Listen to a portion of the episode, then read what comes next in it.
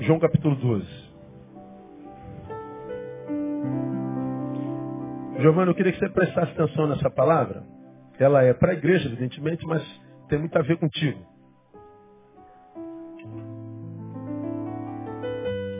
João, Evangelho de João, capítulo 12.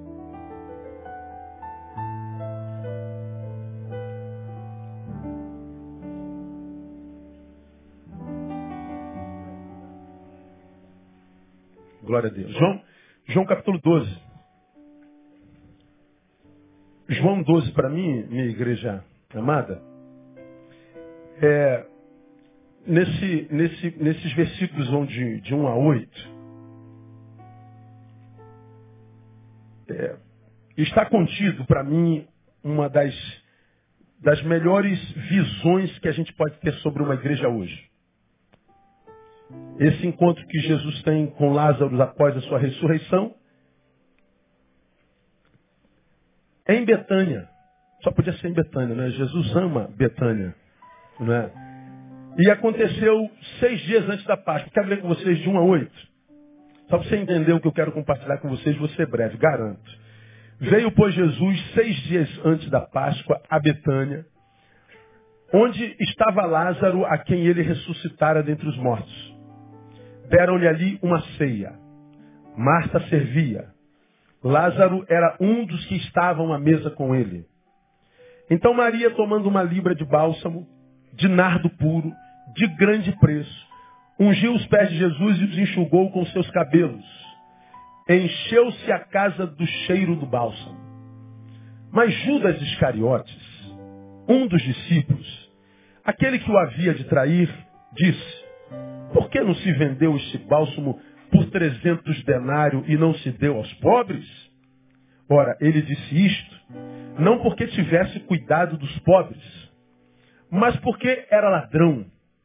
E tendo a bolsa, subtraía o que nela se lançava. Respondeu, pois, Jesus, deixa-a. Para o dia da minha preparação, para a sepultura o guardou. Ele fala do nardo. Porque os pobres sempre os tendes convosco, mas a mim nem sempre me tendes. Amém, amados? Que Deus nos ajude a aplicar essa palavra no nosso coração. Então está aqui, para mim, um quadro maravilhoso do que seja uma igreja de Cristo hoje. Por que o quadro maravilhoso do que seja uma igreja de Cristo hoje? Por causa das pessoas que estão nessa reunião. Deixa eu falar de cada uma bem rapidinho. A primeira pessoa destacada nesse encontro de Jesus em Betânia é Lázaro. E faz referência a Lázaro como aquele a quem ele havia ressuscitado. Ele desceu à morte, ao quarto dia Deus o ressuscitou. Lázaro, o ressuscitado, pode ser visto como o exemplo da vida que vence a morte. Não tem como, vivendo naquele contexto, olhar para Lázaro e dizer assim, é, a vida é mais poderosa que a morte. As pessoas de Betânia estiveram no enterro de Lázaro viram seu sepultamento. Aquela cidade, aquele vilarejo, foi testemunha do que havia acontecido com esse cidadão chamado Lázaro. Eles estavam à porta do túmulo quando Jesus manda tirar a pedra e quando Jesus diz sai. E eles foram testemunhas de Lázaro saindo ainda atado como uma múmia. E ouviram Jesus dizendo, desatai-o e deixai-o ir. Eles viram isso. Lázaro, portanto, era o exemplo da vida que vence a morte. Então, em Lázaro, eu vejo a igreja como um lugar de gente ressuscitada. De gente que um dia esteve morta, só que nos seus delitos e pecados, mas porque conheceram o Cristo de Lázaro, esse Cristo de Betânia, foram ressuscitados nele. Como diz a palavra, nós estávamos mortos nos nossos delitos e pecados, mas nele nós fomos ressuscitados. Quantos ressuscitados nós temos aqui nessa noite? Diga, eu sou ressuscitado em Cristo. Glória a Deus. Isso é igreja. Até pouco tempo ele estava morto, mas agora ele estava de novo em contato com a alegria. Ele estava ausente da sua possibilidade de ir e vir, mas agora ele estava restaurado e de posse da sua volição. Ele escolheu estar naquela casa, ele escolheu estar naquela cidade nesse instante, ele decidiu aceitar o convite estar sentado à mesa. Lázaro era o ressuscitado livre para viver a vida com intensidade. Então, quando eu penso igreja, eu penso exatamente assim. Uma comunidade de gente que foi livre daquilo que impossibilitava a vida, gente, portanto, que teve a sua vida novamente viabilizada e que, porque foi viabilizada enquanto ser vivente pelo Cristo que o ressuscitou, escolheram sentar à mesa com ele e sentam e parte a mesa, parte o pão à mesa com singeleza de coração e com alegria de coração. Lázaro é o testemunho vivo da ressurreição. Ele é o testemunho da intervenção sobrenatural sobre a racionalidade humana. Quem estava diante de Lázaro não tinha como explicar. Ele estava ali. Não dava para racionalizar. Acontece a mesma coisa hoje. Tanta gente tentando explicar a nossa fé, a tua fé. Gente que tenta explicar o que a gente vive, nunca viveu, não sabe o que é, não experimentou, olha de fora e acha que tem condição de justificar a tua vida e a tua fé. Impossível. É, Lázaro era assim. Igreja é lugar de gente ressuscitada. Lázaro, naquela reunião, não precisava dizer nada.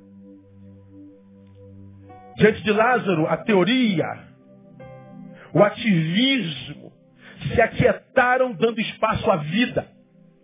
Não tinha mais a ver com religião, com verborragia, blá blá blá, discussão, cantoria, expressões verbais, não. Lázaro era o testemunho vivo de que Jesus faz milagre. A igreja é assim, composta de gente ressuscitada, de gente liberta, de gente capaz de viver a liberdade na presença do Cordeiro que o salvou. Lázaro representa a vida vencendo a morte. Mas tinha uma outra pessoa lá que não está nesse texto. Quando você lê Mateus 26, 6, não precisa abrir, está registrado pelo evangelista Mateus, que não é João, que essa reunião, onde Jesus se encontrou também com Lázaro, aconteceu na casa de Simão, o leproso. Jesus deixa sua base funcional, Cafarnaum, vai para Betânia, faz uma reunião e ele escolhe se reunir aonde? Na casa de um leproso. Ele vai para a casa de Simão. Simão é, é a representação de gente que de fato experimentou cura. Não morreu fisicamente como Lázaro. Não conheceu a negritude da morte, o túmulo. Mas gente que em vida, embora não morto, estava impossibilitado de viver em sua totalidade. Gente que foi acometida por enfermidade, seja no corpo, mas principalmente aquelas que atingem a alma, que fazem com que a gente esteja morto em vida. Jesus decidiu se reunir na casa de Simão, o leproso. E todos nós sabemos, porque estudantes da palavra, que a lepra era uma doença maldita para aquela geração. Quando uma pessoa era detectada com lepra, ela era levada para um, para um vale que só leprosos viviam. Ele era levado para a marginalidade mesmo. Eles viviam à margem, margem da sociedade. Tinham que abandonar mãe, pai, filho, esposa, abandonar trabalho, família. Era gente repugnante. A lei dizia, se aqui eu estivesse um, um, um leproso tocasse nesse púlpito, quem tocasse nesse púlpito estava imundo, estava amaldiçoado. A sociedade de então acreditava que a lepra não era uma doença física, era uma doença espiritual. Uma maldição havia alcançado aquela pessoa. O leproso tinha que abandonar a, a, a sociedade. Bom, Jesus, quando vai a Betânia, aonde que ele resolve pousar? Aonde que ele resolve sentar à mesa? Com quem que ele resolve se reunir? Aonde ele resolve fazer a sua reunião? Na casa de um leproso. Na casa de um ser altamente repulsivo pela sociedade mas que apesar de ser maldito para a sociedade, repulsivo para a sociedade, Jesus olha para ele e diz: Vem, senta à mesa comigo. Em Simão leproso, Jesus nos ensina que o diagnóstico dele quase nunca bate com o diagnóstico da sociedade vigente. Quase nunca os valores de Jesus coadunam com os valores da sociedade longe dele. Jesus nos ensina que a sua igreja, portanto, deve caminhar quase que na contramão dos valores e dos princípios da sociedade para a qual ela foi plantada e a qual ela é chamada a servir. Simão, Jesus no seu ministério, nunca se reuniu com santarrões. Jesus nunca se reuniu com religiosos. Jesus nunca se reuniu com intolerantes. Jesus nunca se reuniu com gente que acusa. Gente que não se admite igual a menores. Gente que não se enxerga. Gente que se acha melhor do que o outro porque tem mais do que o outro. Gente que se acha melhor do que o outro porque sabe mais do que o outro. Mas gente que não se enxerga. Jesus vai para Betânia e ele se reúne com gente fracassada. Ele escolheu se reunir com gente enferma. Ele se reuniu com gente com quem ninguém queria se reunir. Foi Jesus, e nessa ocasião, que disse que os sãos não precisam de médicos. Quem precisa de médicos são os doentes mesmos. Ele diz, não vim chamar justos, eu vim chamar pecadores. Jesus está dizendo que igreja é composta por simões, por leprosos. E o leproso para Jesus não é aquele que é repulsivo para a sociedade, é aquela gente que a despeito do que tem, do que é, entende que só tem é pela graça de Deus. É gente humilde, é gente simples. A igreja é um milagre. É só na igreja que o general senta do lado do soldado e chama de irmão. É só na igreja que o presidente da empresa senta do lado do ascensorista e chama de irmão. É só na igreja que o negro e o branco sentam do mesmo lado e chamam de irmão. É só na igreja que nós vemos, como nós vimos aqui de manhã, a 100 crianças, uma, nós atendemos mais de 400 crianças no Instituto Casa Viva e parte dessas crianças vieram celebrar ao Senhor conosco o Dia das Crianças. E quem lidera aquele projeto que trouxe essas crianças de manhã é a Tatiana. Uma jovem de nossa igreja desse tamanho. Eu estava ministrando em Nova York alguns anos atrás, primeira igreja batista de Nova York. E para minha surpresa entra a Tatiana. Eu falo, menina, o que, que você está fazendo aqui em Nova York? E ela, muito humildemente, eu estou estudando, pastor. Estou terminando meu doutorado. Aí eu falei, você faz doutorado em Nova York? Faço, pastor. A gente olha para aquela coisinha pequenininha, magrinha, não dá nada. Mas ela tem doutorado nos Estados Unidos.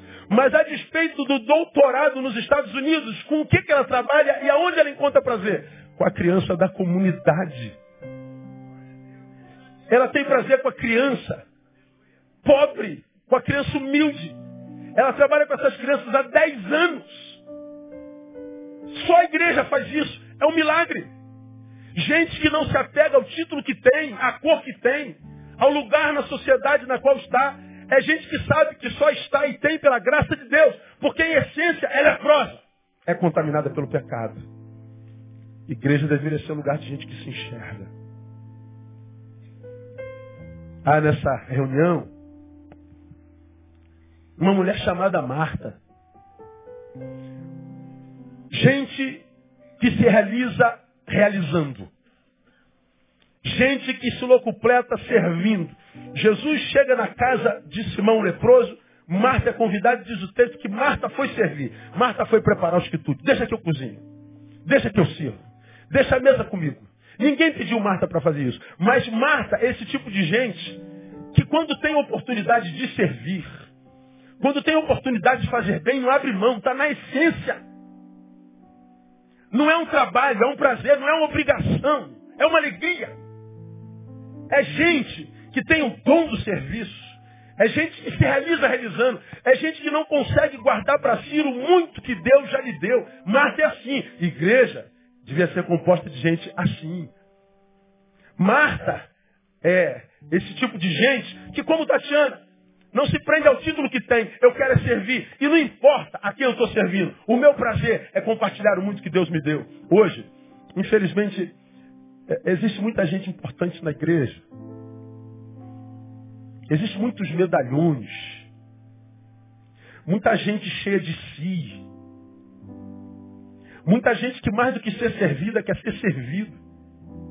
Muita gente, porque tem ou é, como eu falei no tópico anterior, imagina que tem que ser tratado diferente da forma como aqueles que não têm ou não são, são tratados. Gente que passa pela comunidade dizendo não reconhecer o meu trabalho. Ninguém me dá valor, ninguém reconhece a minha capacidade. Gente que passa pela igreja, portanto, sem servir, querendo servir, e passa. Por quê? Porque está querendo ocupar o lugar de Jesus Cristo. Marta não. Marta, ela trabalha em secreto, ela trabalha em oculto. Diferente de tantos que se acham tão superiores, tão importantes. Uns se consideram muito espirituais. Outros se acomodam nas suas práticas litúrgicas dominicais, mas sem vida. É interessante, né? A gente que, que, que passou muito tempo, e a gente conhece as ovelhas mais do que todo mundo. As ovelhas conhecem parte da igreja porque você conhece aquele grupo que você se relaciona no teu ministério. Mas você não tem a menor noção nem que aquela outra pessoa lá é membro da sua própria igreja, porque a sua igreja é grande. E você nem nunca viu, porque crente sempre senta no mesmo lugar, não é verdade? O banco onde você senta tem a imagem e semelhança, né? Entendeu? Porque você senta sempre no mesmo lugar. Como você senta sempre aqui, você nem imagina quem é que está sentado lá naquele canto, lá no fundo. Às vezes se encontra no, ombros, no ônibus anos a fio. Depois do décimo ano descobre que são membros da mesma igreja. Mas eu nunca te vi lá. É porque ele senta lá naquele canto e você senta aqui nesse canto. A gente não, não se conhece. A gente não tem relacionamento.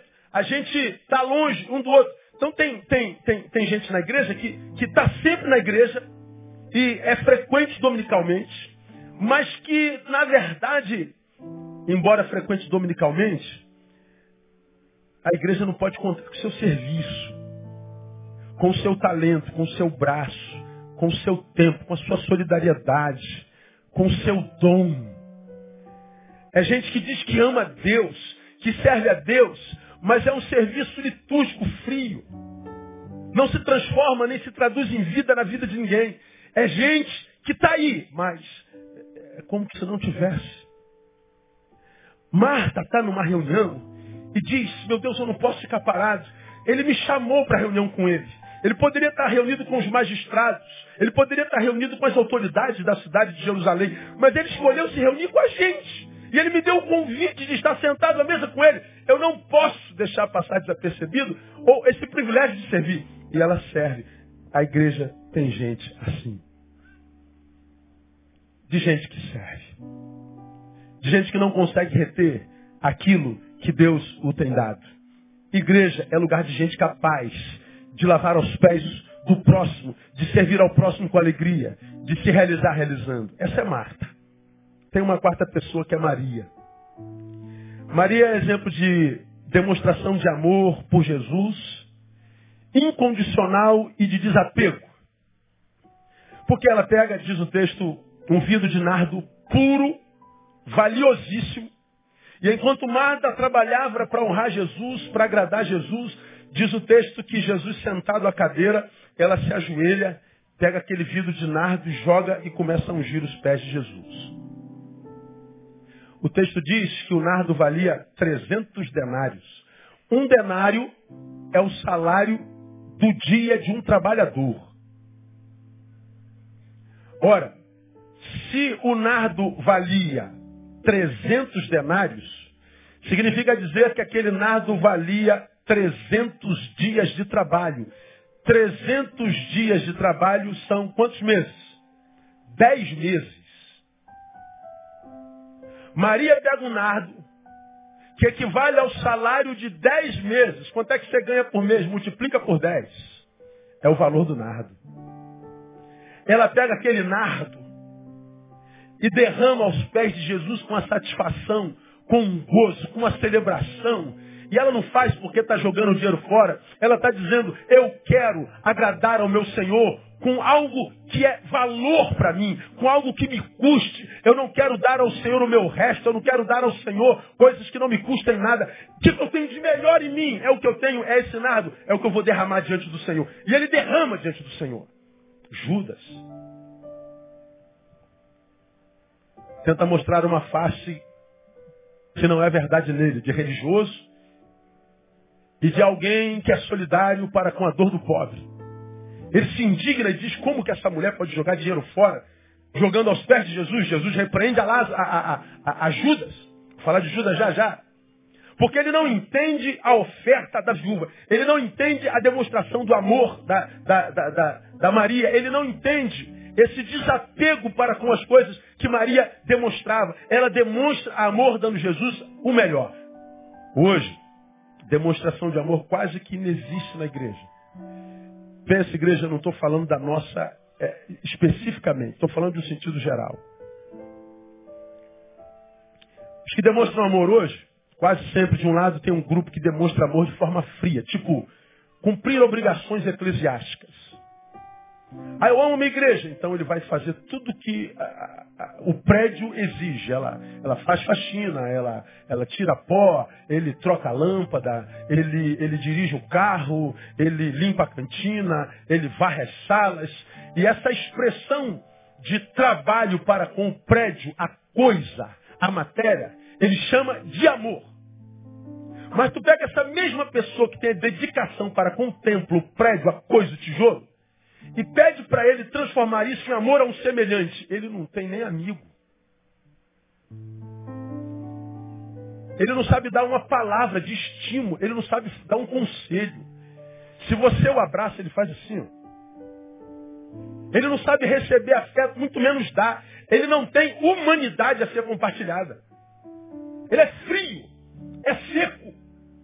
Estenda a mão, ele não sabe. Ele não sabe dar uma expressão ele não sabe fazer um elogio. Ele não tem humanidade nele. Mas ele acha que o amor se expressa através dessa, dessa dedicação laboral ao prédio. A instituição. Não, Maria não. Maria tem os pés de Jesus diante dela. Ela tem um nado precioso. E ela diz, eu quero me derramar diante do Senhor. Ela toca em Jesus. Há um outro grupo hoje que espiritualiza sua expressão de amor. Né? Como tem gente santa na igreja hoje. Meu irmão, aqueles que eu chamo de mais santo que Jesus. Jesus perto dele se sente carnal. É impressionante. Ele subiu um monte uma vez, pronto, já acha que é mais santo que todo mundo. Fez jejum, já acha mais santo que todo mundo. Ele acha que a espiritualidade tem a ver com catarses, tem a ver com línguas estranhas apenas, tem a ver com orações culticas, ah, esse nunca consegue entender espiritualidade como testemunho, caráter. Como humanidade restaurada, manifestada em solidariedade, bondade, compartilhamento. São pessoas que espiritualizam tudo, mas a sua espiritualidade, com seus gritos primais, com as suas palavras lindas de expressão ao Senhor, com, com os seus gestos, que todavia terminam sempre no abstrato. É uma espiritualidade tão admirável, mas que não desemboca na vida de ninguém. Não há ninguém abençoado por ele. Mas na igreja é uma espiritualidade maravilhosa. Muda a roupa, muda o corte, muda a linguagem, muda a indumentária e vai passando pela igreja. Ramon, Deus tem uma palavra para você nesta noite. E Deus sempre tem uma palavra para alguém, mas sempre através dela. Desconfie dessa pessoa, viu, meu ovelha? Que todo domingo chega à igreja tem uma palavra de Deus para você. Como quem diz, olha, olha, a, a, a, Kleber, Deus falou comigo a teu respeito. Ora, por que, que não fala contigo? Falou com ela, porque ela está dizendo, eu sou mais espiritual do que você. Ela não quer glorificar a Deus com a palavra, ela quer exaltar o seu próprio nome, a sua própria imagem. Ela não está dizendo, eu falei com Deus, esta noite eu passei no monte e o Senhor falou comigo. Não, ela não quer compartilhar a palavra que falou, ela quer dizer para você que ela passou a noite no monte. Passei sete dias de jejum, minha irmã, e o Senhor me deu uma palavra muito contundente para a sua vida. Não, ela não está preocupada em falar a palavra sobre a tua vida. Ela quer dizer para você que passou sete dias de jejum. Ela está pensando nela. Tenho me consagrado essa semana e Deus tem me falado em sonho, pastor Flavão. Eu tenho uma palavra para sua esposa, a irmã Wanda. Não, ela não tem uma palavra para Wanda, ela quer dizer que Deus está falando a ela em sonhos. E a gente que acha que essa espiritualidade é amor.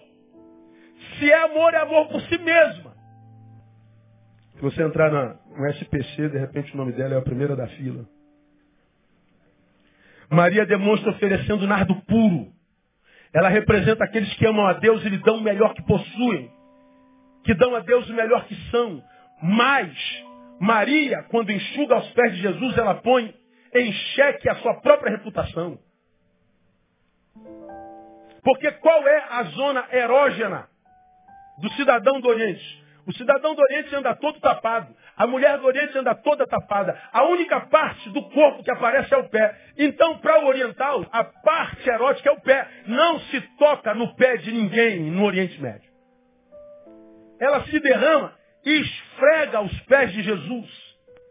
Isso não era só um ato litúrgico, não era não só um ato litúrgico, isso era um ato erótico. Ela não se preocupa com o que vão dizer. Ela não se preocupa com a opinião alheia. Ela não se preocupa com a imagem. Se eu tenho oportunidade de servir ao meu Jesus, eu vou servir. Não interessa o que vocês digam. Ele conhece o meu coração. É Maria. Igreja é lugar de gente que não se preocupa com a própria reputação. Tem mais gente nessa reunião, estou acabando. Tem Judas Iscariotes. Quem é Judas Iscariotes? Judas Iscariotes é o exemplo de quem está junto testemunha tudo, participa, tem discurso. O discurso é lógico. Olha, não podia vender isso, dar aos pobres? Olha, lógico que podia. A sua palavra é convincente, é pertinente, é lógica, tem sentido. Só que Deus não ouve o que eu falo, Deus ouve o que o meu coração me fez falar. A intenção pela qual eu falei. Então Judas quem é? Esse cara que testemunha, participa, tem discurso, tem lógica, mas não entendeu nada. Pois a essência nunca foi tocada. O coração nunca foi mexido. A alma, o interior nunca foi invadido pelo Espírito Santo de Deus. É o religioso que tem contato mais uma vez com a liturgia, com a religião, com o dia santo, com o lugar santo, com a palavra santa, mas a essência continua a mesma porcaria. Ganancioso. Continua ladrão, continua mentiroso. As intenções do coração têm como objetivo sempre se dar bem, a despeito do discurso que tem. Judas representa esse tipo de gente na igreja. Gente que está lá, está junto, chama de irmão, mas porque a essência nunca foi tocada, tem por fim sempre o mesmo: matar, roubar e destruir. Ele rouba a alegria, ele mata a paz, ele destrói o sorriso. Ele é o matador representa os que estão na igreja, mas não são igreja. Estão entre nós, mas não são dos nossos. Então, Giovanni, cinco tipos de pessoas, inclusive Judas Iscariotes. Nós estamos cheios de gente que trai, que subverte. A igreja é isso aqui. Um pastor que deseja ser bem sucedido, precisa ter isso em mente. Ou seja, que a igreja não é uma comunidade perfeita. A igreja está em processo. E esse processo só termina no arrebatamento. Não imagine que você vai pastorear uma comunidade perfeita. Quem imagina perfeição na igreja, logo, logo deixa de ser igreja. Está aí o fenômeno dos igrejados que não nos deixa mentir. 10% dos evangélicos no Brasil não tem igreja. E por que, que a maioria dos que estão fora da igreja dizem que estão fora da igreja? Porque a igreja está cheia de traíra. Porque a igreja tem um monte de fofoqueiro. Porque a igreja não tem amor. Porque a igreja. Porque a igreja. Porque a igreja. Resumo. Por que, que você está fora da igreja? Porque a igreja não é perfeita. Mas a pergunta que eu sempre faço quando me encontro com alguém assim é: aonde está escrito que a igreja seria perfeita? Quem disse? Quem falou que isso é possibilidade? Aonde? E como eu digo sempre, a igreja é imperfeita, é. Mas os imperfeitos estão convivendo. Você que é perfeito está longe. Não está em comunhão. Está vivendo para si mesmo. Então, o pastor que deseja ser bem sucedido, Giovanni, tem que entender que a igreja é um híbrido existencial. É um conluio de, de, de personalidades, de, de jeitos, trejeitos, de vontades, de gostos. Não é uma comunidade perfeita.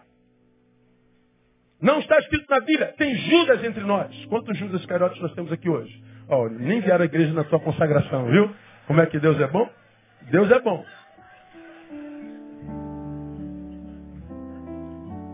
Brincadeira, ele está aí entre nós. Dá uma olhadinha para o lado, vê se tem cara de Judas Iscariotes. Não tem. Judas Iscariotes não parece Judas. Os Judas Iscariotes são gente boa. são simpáticos, têm discurso teológico, eles têm persuasão, eles convencem você. Mas eles são Judas Iscariotes. E eles são parte da igreja. Jesus escolheu. Lembra que eu já preguei aqui uma vez, uma, uma ovelha muito querida perguntou assim, pastor, quando Jesus escolheu Judas, ele se equivocou? Eu falei, o que, que você acha? Você acha que Jesus pode se equivocar em alguma coisa? Eu acho que não. Claro que não. Ele não se equivocou. Por que, que ele escolheu Judas? Para que eu e você soubéssemos que a igreja não é perfeita. Portanto, conviver igreja é para gente que amadureceu. O maduro não busca a perfeição no outro. Coerência já é suficiente. Não precisa de muito. Maturidade é a capacidade de se relacionar com os diferentes sem se transformar neles. Quem não consegue conviver não revela a qualidade daqueles com os quais não consegue conviver, revela a sua própria qualidade. Então o pastor precisa saber que a igreja é um híbrido existencial. Portanto, se você quiser prevalecer, ou qualquer pastor quiser prevalecer, entenda algumas coisas. Primeiro, nunca se esqueça de quem você é em Deus. Você vai conviver com muitas personalidades. Não há jeito. Isso é bom. Essa diversidade para mim não é defeito, isso é virtude. Porque quem se relaciona com iguais para de crescer. Pô. As nossas diferenças mantêm a nossa vida viável. Portanto, sempre aprendendo, sempre evoluindo. A gente só precisa saber com quem aprende. Você só não pode esquecer quem você é, porque relacionando-nos com tantas pessoas, relacionando-nos com tantas vontades, relacionando-nos com tantas projeções e tantas personalidades distintas, corremos o risco de perdermos a nossa personalidade. Por isso eu tenho que saber exatamente quem eu sou. Eu não posso ter a menor dúvida de quem eu sou em Deus. Porque se eu não sei exatamente quem eu sou e faço manutenção dessa, dessa identidade em mim, na convivência com tanta diversidade eu me perco. Eu sou sequestrado pelo coletivo. Eu entro numa inconsciência social, ainda que cristã. Não há plano de Deus para inconsciência. Projeto de Deus é só para quem tem consciência. Só para quem, como disse Jung, tem individuação. Convive na massa, mas tem personalidade. É Maria, mas não vai com as outras. Porque sabe quem é. Não vive individualismo, mas vive individuação. Não tem problema de conviver com os diferentes, porque ele não se mistura, ele sabe quem é. O pastor tem que ser assim. Porque senão você se perde na massa. Saiba que esse híbrido existencial que é a igreja, eu gostei disso aqui, guarda. Esse, esse, esse híbrido existencial que é a igreja é um grupo composto por indivíduos que têm vontade própria. É um grupo de indivíduos. Cada indivíduo que compõe o grupo tem vontade própria. E tem a sua própria cosmovisão, ou seja, a visão de mundo. A sua forma de ler a vida de ler o outro, de ler Deus, de ler relacionamento. É um grupo, mas composto por um indivíduo, que tem vontade própria e a sua, sua, a sua própria é, cosmologia, não é? Ou seja, cada um lê a vida a partir do seu próprio ponto de vista. E tal leitura o coloca no mundo todo seu e distinto de todos os outros. Então é, é, estamos aqui, ó, nós quatro aqui, Giovanni, Andréia, o Ed e você. Vamos analisar essa arte aqui nós quatro, ou nós mil e quinhentos, estamos olhando para a mesma coisa. Mas como eu sou um mundo particular, o Ed é um mundo particular, André e você são mundos distintos e particulares, nós temos uma visão desse objeto completamente única, particular e distinta. De modo que nós olhamos para a mesma coisa e podemos estar vendo coisas completamente diferentes. Completamente diferentes. Daí as brigas. Porque nós traçamos um diagnóstico sobre a vida, sobre as coisas, sobre Deus, sobre projetos, a partir do nosso mundo interior, da nossa subjetividade, da nossa visão cosmológica. Logo, nós somos chamados a pastorear pessoas diferentes, com leitura de vida diferente e que vivem em mundos diferentes, embora no mesmo lugar. Somos uma igreja grande, vários mundos, habitando o mesmíssimo lugar, o mesmíssimo lugar, o mesmíssimo lugar. Pastoreamos, portanto, pessoas que estão sempre cheias de razão. Todo mundo tem razão. Quem diz que isso aqui não é uma garrafa, tem razão. Para mim, pastor, é um pinico. Bom, tá certo. O que, que ele aprendeu como sendo pinico lá no, no Nordeste, lá no interior? Não sei. De repente ele fez xixi nisso aqui a vida inteira. E ele chega para cá entendendo isso aqui é pinico. Outro diz assim, não, isso aqui é um copo. Outro diz, isso é uma garrafa. Bom, quem está errado? Ninguém, está todo mundo certo. Porque eu verei, lerei, diagnosticarei a vida a partir do meu mundo a partir da minha cosmovisão, a partir do meu próprio diagnóstico. E eu vou defender a tese de que isso aqui é um copo até a morte. Você vai defender de que é uma garrafa até a morte. Ele vai defender que é um pinico até a morte. E quem é que está com a razão? Todos três. Bom, se nós vivemos num mundo onde todo mundo está cheio de razão, como que a gente, pastor, prevalece sobrevive, sobrevive a isso? Analisando como cada um lida com a sua razão. Eu dou um exemplo prático. Esse ano, essa semana, eu passei por um massacre de imagem. Todo mundo dizendo que eu sou um monte de coisas. Cada um criou um Neil dentro do seu próprio coração. Agora, o Neil que cada um vê parte da visão do mundo que o habita e da sua cosmovisão. Cada um criou um Neil no seu próprio coração. Todos têm razão quanto ao Neil que construíram. E reagiram a esse Neil a partir da visão que tem dele. Quem está com a razão? Todos eles. Como que a gente sobrevive? Bom, como cada um lida com a razão. Tem um que lida com a razão que diz que eh, o Neil é esse aqui. Mata, escracha, manda, manda assassinar, vagabundo, ladrão, salafrário. O outro traçou um perfil dele e não emitiu opinião. Ficou quieto. O outro traçou o perfil e disse assim, eu posso discordar, mas eu respeito. Bom, tem um que quer matar, um é indiferente, outro respeita, o outro diz, continua amando porque eu sei que o que estão dizendo não tem nada a ver com a verdade, o caminho junto. Todos olhando para a mesma coisa, cada um com um diagnóstico, cada um com a sua razão. Como eu sei quem é quem? É a forma como ele lida com a razão. Porque se você tem razão e usa a tua razão para matar, roubar e destruir, você está revelando não aquele que você diagnostica, mas você está revelando o que te habita. Não fui eu que fui revelado essa semana. Revelados foram os que traçaram o diagnóstico a respeito de mim sem me conhecer e imprimiram a sua opinião. Deu para entender? Todo mundo está com razão. Eu não tiro a razão de ninguém. Mas, como a razão vem do mundo que nos habita, como a gente sabe quem é quem, Giovanni? Como ele lida com a sua razão. Você vai encontrar com gente no caminho que vai dizer assim, Giovanni, eu discordo de você. Mas você vai dizer assim, não, cara, mas é assim que Deus quer. Ele vai virar teu inimigo. Bom, ele está com razão. Porque é a visão de mundo dele. Mas como ele é, é, passou a lidar com essa razão? Ele se transformou no inimigo. Então você sabe, não através da razão dele, mas da forma como ele passou a lidar com a sua razão. Então, a forma como lida com a razão revela quem é o sujeito. É muito fácil conhecer gente. Por isso, só se engana com pessoas quem quer. Lembra, você está pastoreando pessoas que estão sempre cheios de razão. Quer saber quem é quem? Observe cada um lida com a sua própria razão. O que expõe com ódio, um que não a expõe, o outro que a expõe com respeito. Você nunca se enganará. Nunca se esqueça que Deus se fez pastor.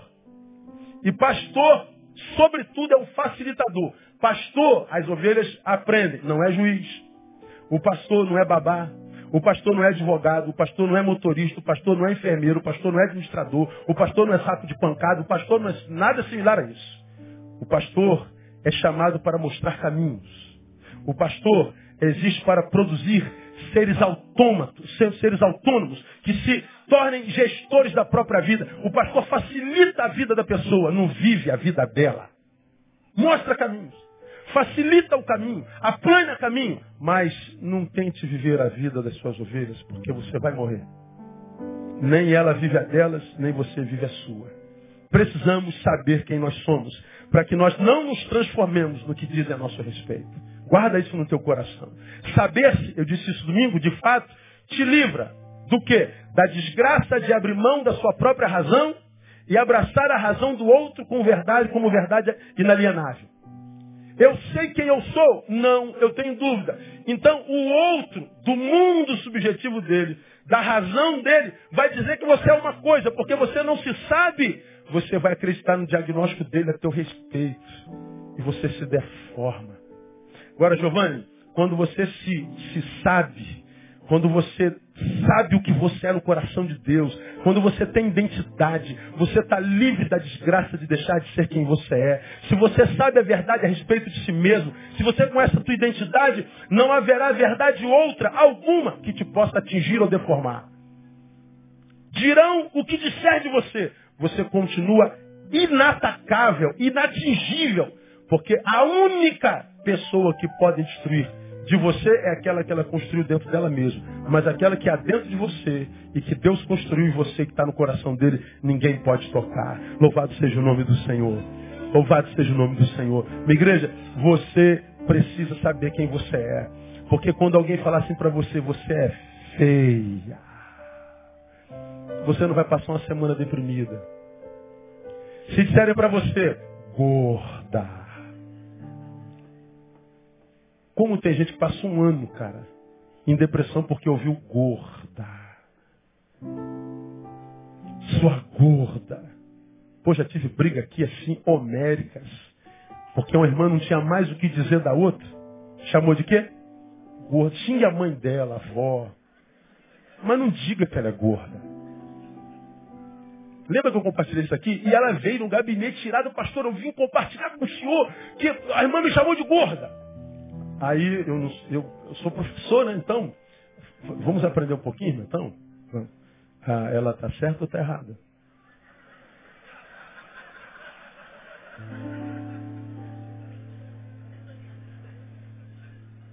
Pô, pastor, até o senhor. Não, eu não estou falando nada, eu só estou fazendo uma pergunta.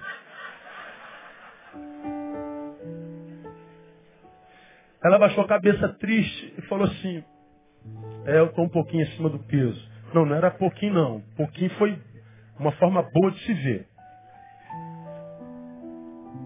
Aí eu falei assim, ao invés de a senhora vir aqui pedir para eu calar a boca da sua, aspas, inimiga, como que a senhora anula o poder da inimiga na senhora? Emagrecendo. Aí, quem foi que falou isso para a senhora? Foi fulano de tal. Aí eu já tinha a resposta prontinha se fosse ela. Você já ouviu isso? Bom, eu sou gorda. E a senhora que é feia? Amanhã eu posso emagrecer. E a senhora? Entendeu? Não tem jeito. Claro que eu não falei isso para ela. Não sou maluco um negócio dela. As duas são ovelhas. Eu não tomo partido. Agora eu falei, você quer acabar com o poder do outro na tua vida? Defina sua identidade. Porque enquanto for gorda no corpo, mas magrinha no sonho, o que prevalece é o corpo, é a realidade. Transforma o sonho em realidade. Mas pastor, é muito difícil. O que é difícil não é impossível. Emagrece e joga na cara dela, no Facebook dela, a tua nova foto. E você vai ver que a cara dela continua a mesma coisa, feia. Aí. Aí brinquei com ela tal, ó. Tá aqui me ouvindo hoje. Perdeu 26 quilos, irmã. Tá rindo, né, irmã? Tá rindo? Ah, glória a Deus. É. Tá aqui, ó. Igual minha esposa estava fazendo um é, trabalho para operar o joelho. Foi no, no ortopedista. Ó, tem que operar, pô, tem que operar, pronto, aí pira. Começou a fazer o pré, risco cirúrgico. Aí o médico da nossa igreja, é, ela procurou um médico assim e falou, pô, doutor, eu, o cara me pediu uma cirurgia, eu não estou segura. Me indica um outro ortopedista, foi no ortopedista. O outro ortopedista pegou a mesma chave e falou assim, que cirurgia? Bobagem. Isso aqui já foi absorvido pelo teu joelho fácil, tirar uma outra agora, não tem nada aí. Eu nem vou pedir outro, porque isso é uma bobagem. Isso é besteira. Quem te mandou operar? Que besteira, isso já foi absorvido? Ó, tava descendo escada, como, é que tava descendo escada? Quase que eu caio. Aqui. Ó, descendo escada. Uma velha. Ó. Aqui. Aí o médico falou assim, ó, não tem nada aí. Aqui, ó. Dá para entender o que eu estou falando?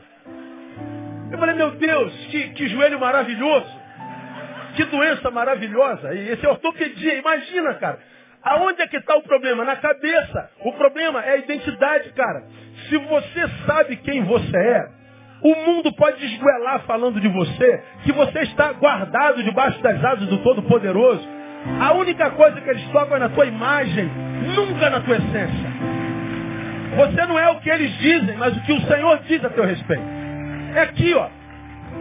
O médico falou, não precisa operar. Amanhã está voltando para academia. Ah, que beleza. É aqui, Giovanni. Faz manutenção da tua identidade. E não há ninguém que possa desconstruir o que você é dentro no coração do Pai. Dois, segundo conselho para você, valorize a pessoa pelo que ela é, nunca pelo que ela tem ou parece ser. Nunca. O texto diz que havia um monte de tipo de gente. Leproso, ladrão, serva, gente que ama com amor abnegado, desapegado. Ele, ele, ele, ele trata, como eu disse, um híbrido relacional e ele está dizendo, trate cada um como ele é. Valorize pelo que ele é, não pelo que ele parece ser ou pelo que ele tem. Ou seja, seja um pastor cujos olhos sejam independentes, olhos. Isto é, que os seus olhos, olhos cujos diagnósticos não sucumbam ante a imagem. Isso é poucos pastores têm. Olhos independentes. Porque quando olha para uma pessoa, pronto, já traça um perfil pela imagem. Não conhece nada da pessoa, não sabe nada da pessoa. Mas olhou para a imagem, os olhos sucumbem. Não suportam se calar como quem diz, vamos conhecer primeiro para depois a gente imprimir opinião. Se é que tem que imprimir. Todo pastor precisa ter olhos independentes, que não sucumbam a imagem, mas não, não pode sucumbir diante da imagem. Um ser humano é muito mais do que a imagem que ostenta. E a imagem que ostenta quase nunca revela o que habita a sua essência. Porque se a gente não conhecesse os da reunião, a gente olhar para Judas e falar assim, o cara mais equilibrado nessa reunião é Judas. Como é que essa louca joga dez meses de trabalho no, no chão? Tanto pobre do nosso lado. Ó, você se enganou, hein, brother? Acredita no que você ouviu, não. Você não conhece a essência, você não convive.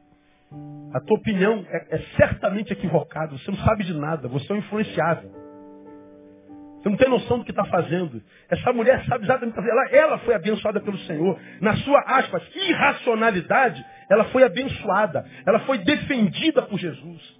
Judas, na sua rela, racionalidade, na sua aparente solidariedade, foi reprovado. Por que, que a gente tem que ter olho independente? Primeiro, porque uma pessoa é maior do que a imagem que ostenta.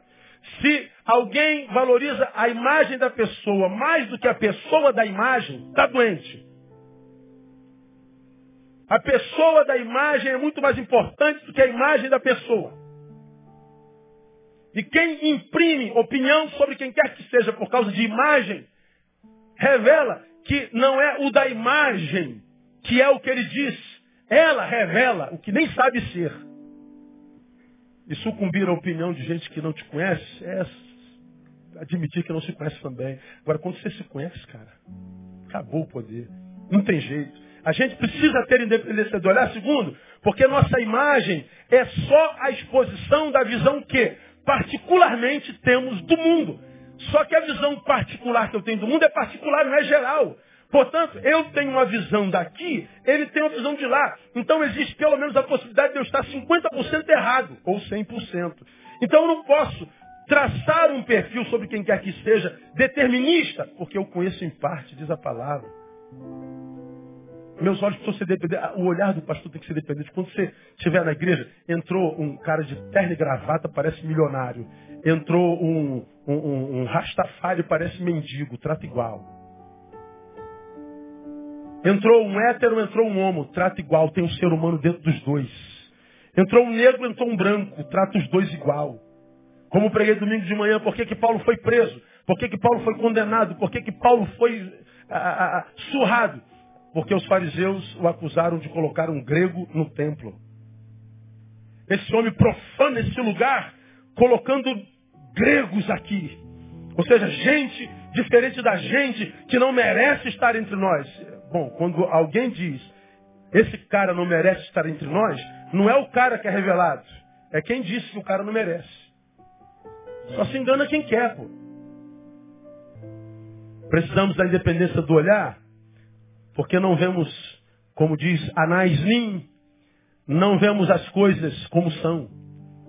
Nós vemos as coisas como somos. Aí você vê uma coisa e diz, eu odeio, o outro vê a mesma coisa e diz, como eu amo. Um vê a coisa e diz, eu discordo, eu quero te matar. O outro diz, eu concordo, quero que você viva 200 anos. Engraçado, vocês estão olhando para a mesma coisa. E por que, que é tão diferente o diagnóstico? Porque a gente não vê as coisas como são, a gente vê as coisas como somos. Quando a gente vê uma coisa e imprime opinião, a gente não revela a coisa, a gente se revela. É através da forma como a pessoa lida com a sua razão que a gente sabe que ela é. Porque razão todo mundo tem. Por isso as brigas. Então, ah, que os teus olhos sejam independentes dos nossos também. Termino. Último conselho, Giovanni. Acredite. A essência quase sempre só é encontrada entre aqueles que não se preocupam com aparência. Quer achar a essência? Procurem lugares onde pessoas não se preocupem com aparência. Porque o lugar onde a aparência é idolatrada, você não vai chegar na essência nunca. Por isso é muito difícil achar essência em religiosos. É muito difícil achar verdade naqueles que se dizem santos demais.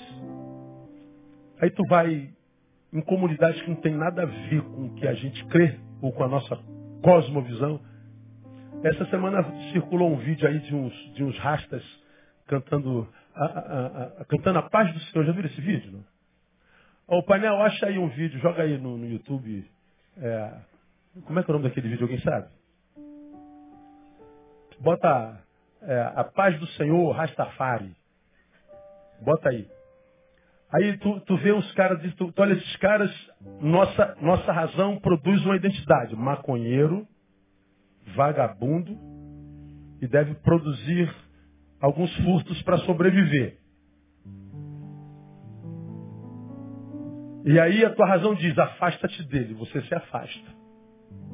Aí os caras estão sentados num lugar simples, pegam um violão e vai cantar. Vai cantar Bob Marley. Maconheiro também. Bota a música dos maconheiros aí. É o som nunca sai. Olha, tudo maconheiro, magro, vagabundo.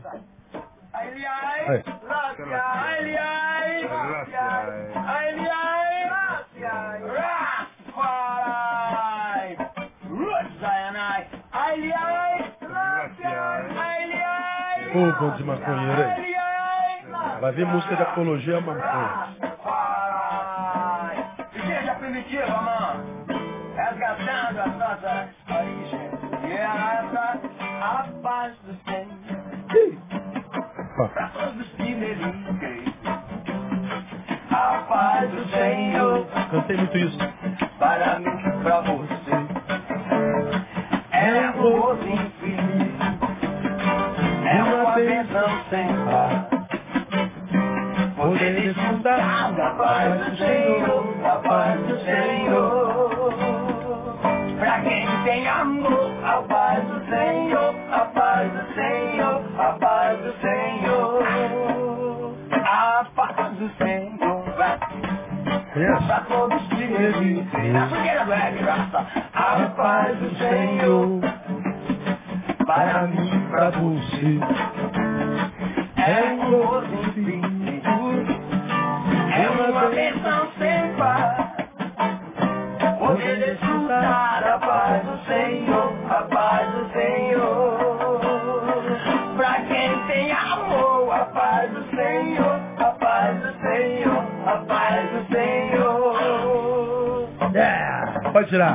pode aplaudir o Senhor aí. Veja, não estão nem aí pra aparência. Aí você que é religioso pira, fica maluco. Não pode ser crente uma praga dessa. Por quê? É, crente é igual a você. Você só não sofre porque nunca ganhou uma alma para Jesus. Nunca trouxe ninguém ao mestre. Aí você pinta o templo, né? Você vai ao banheiro, você limpa o. Você ama Jesus, traz dízimos, ofertas, dirige o ônibus. Você conserta o banco, né? Mas nunca trouxe ninguém para Jesus. E acha que é referência de santidade. Então, Giovanni, quase nunca se encontra essência em quem adora a própria imagem. A essência quase sempre é encontrada em quem não se preocupa com a imagem. É gente que não está nem aí para o que dizem dele, gente que vive simplicidade. Para mim, não foi à toa que Jesus foi para Betânia. Por que, que ele sai de Cafarnaum, uma metrópole, que a sua base ministerial é toda ali? É dali que ele tem acesso para todas as cidades circunvizinhas e regiões. Mas ele sai de Cafarnaum, ele vai para Betânia. À época, Betânia era um vilarejo, um vilarejozinho pequenininho. Não tinha dois mil habitantes. Não tinha nenhuma expressão política, econômica, cultural, nada. Era, era um buraco. Mas para onde Jesus vai? Vai para Betânia. Um dos significados do nome Betânia é casa de pobres. Você é membro da igreja Casa de Pobres. Seu pobre. Jesus escolheu ir para casa de pobres. Jesus foi para a casa de um leproso. Jesus foi se, se reunir com um defunto adiado, diria Fernando Pessoa, Lázaro. Mas é lá que ele resolveu ir. Seus convidados, uma família humilde, sem honra entre os seus. Por quê? Porque a essência só pode ser encontrada nos que deixaram de adorar a aparência. É gente que já não tem mais como ser ferida, porque é gente que não busca honra. Como ferir alguém que não busca honra alguma? Só se fere quem está buscando honra humana. Eu preciso ser honrado, eu preciso ser reconhecido, eu preciso ser adorado. Não vai ser. Aí você se machuca. Agora, tu não busca honra alguma, tu não busca glória alguma, tu não está pedindo aplauso nenhum, tu não está querendo aparecer em nada. Como que alguém pode tirar alguma coisa de você? Não tem. Você está vacinado, não tem mais como te tocar. Nasceu de Deus mesmo. O maligno não toca mais. Então, meu camarada, é. Não se impressiona com os santarrões com os indignados com o pecado do outro. Nunca com o seu. Gente que acusa você do teu pecado e depois de acusar você vai para o motel com a namorada. Ouse caminhar na direção contrária da maioria das igrejas cristãs que você conhece. Caminhe em direção aos humildes, pois no meio deles será muito mais fácil de você encontrar Jesus. E a gente sabe que você sabe disso muito bem. Que essa palavra possa servir não só para o Giovanni e para mim, mas para cada um de vocês. E acredite, quando você estiver aí no vale da sombra de morte, nos desertos da vida, é possível que você não encontre ninguém bonito, ninguém aparentemente santo, vitorioso. Mas certamente você vai encontrar Jesus também. Porque até de deserto Jesus é Senhor. Hoje, é, duas pessoas que vão operar me procuraram. Uma o pai me apresentou e eu dei uma palavra para ela, vai operar a coluna. A outra me buscou aqui no, no, no, dizendo, pastor, eu estou morrendo de medo. E, caramba, a cirurgia é muito grave e, eu posso então, pô, você já está fazendo o teu futuro. Eu sempre digo, pensa na cura. Não é a cura que você vai buscar no centro cirúrgico? Então acredito que você já achou, já se veja fora do centro cirúrgico, já de pé, celebrando a vitória. Aqui, ó. Aí eu disse para ela, até de centro cirúrgico, Jesus é Senhor. Entra nesse centro cirúrgico e acredita que aquele lugar também é habitação do Altíssimo. Você está aqui, está passando pelo Vale da Sombra, está no desertão. De deserto ele também é Senhor. Você está passando pela pior injustiça da tua história. Olha, ele é o advogado dos injustiçados. Ele sabe o que, que você está passando. Ele sabe o que, que você vai passar. Ele sabe o que, que nós passamos. E ele sempre diz, no lugar da sua vergonha, eu hei de te dar dupla honra no nome de Jesus. Me ajuda? Diga assim para quem está do seu lado, essa palavra é para você, meu irmão. Se você recebe, aplauda ele com o melhor aplauso que você puder.